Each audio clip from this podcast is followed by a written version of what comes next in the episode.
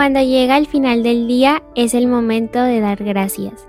Gracias por acompañarnos a este nuestro espacio de luz en la noche. Con ustedes, Giovanni Bermúdez. Bienvenidos.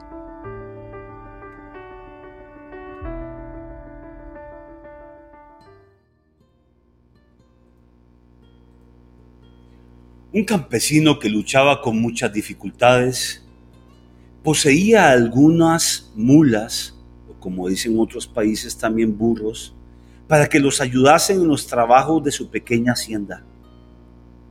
Un día, su capataz le trajo la noticia de que uno de los animales había caído en un viejo pozo abandonado. El pozo era muy profundo y sería extremadamente difícil sacar a aquel animal de allí. El campesino fue rápidamente hasta el lugar del accidente y evaluó la situación, asegurándose que el animal no se había lastimado. Pero por la dificultad y el alto precio para sacarlo del fondo del pozo, creyó que no valía la pena invertir en la operación de rescate.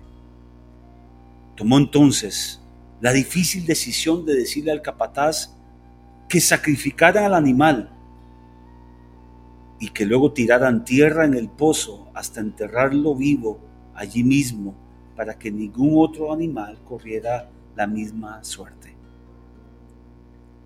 Y así se hizo. Comenzaron a lanzar tierra dentro del pozo de forma de cubrir a aquel pobre animalito. Pero a medida que la tierra caía sobre aquel burro, este la sacudía y se iba entonces acumulando en el fondo, posibilitándole al animalito para ir subiendo. Los hombres se dieron cuenta que no se dejaba enterrar, sino que por el contrario estaba subiendo hasta que horas más tarde finalmente consiguió salir. Amada familia los hijos de Dios, tenemos grandes promesas que ante situaciones como las del caballo de esta analogía, son la plataforma que nos sacará adelante. Varias cosas nos enseña esta historia. Una, que Dios nos ama profundamente. En el libro de Romanos hay una declaración hermosa que tú la habrás leído muchas veces, al igual que yo. Romanos 8:39 dice, ni lo alto, ni lo profundo, ni ninguna otra cosa creada nos podrá separar del amor de Dios que es en Cristo Jesús, Señor nuestro. La Biblia siempre dirá mejor las cosas que lo que tú y yo podamos decirla. Dice, ni ninguna otra cosa creada. Esto abarca todo lo que a partir de ser creado es. Por ejemplo, problemas, enfermedades, adversidades. Nada de lo que el mundo ha creado o va a crear nos podrá separar del amor de Dios que es en Cristo. Este amor a prueba de a prueba de balas, es por medio de Cristo nuestro Señor. Segundo que aprendemos a través de esta historia es que jamás Dios permitirá pruebas más intensas que lo que tú y yo podamos soportar. En Primera de Corintios se lee, hasta ahora ninguna prueba les ha sobrevenido que no pueda considerarse humanamente soportable. Dios es fiel y no permitirá que ustedes sean puestos a prueba más allá de sus propias fuerzas. Al contrario, junto con la prueba les proporcionará también la manera de superarla con éxito. Qué promesa más maravillosa, que Dios conoce nuestras capacidades, las que tenemos y las que no. Nos conoce y mejor, obviamente mejor que lo que tú y yo nos conocemos a nosotros mismos. Él sabe hasta dónde podemos soportar una aflicción, una adversidad, una enfermedad, una prueba. Esas palabras son palabras muy fuertes que afirman nuestra fe y nuestra confianza. Y tres, que todo ayuda bien.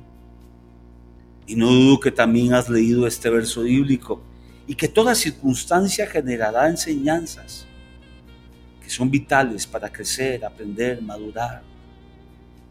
En Romanos 8:28 dice, y sabemos que los que aman a Dios, que los que aman a Dios sabemos muy bien que ese amor que tenemos por Dios, todas las cosas les ayuda bien. Esto es a los que conforme a su propósito son llamados.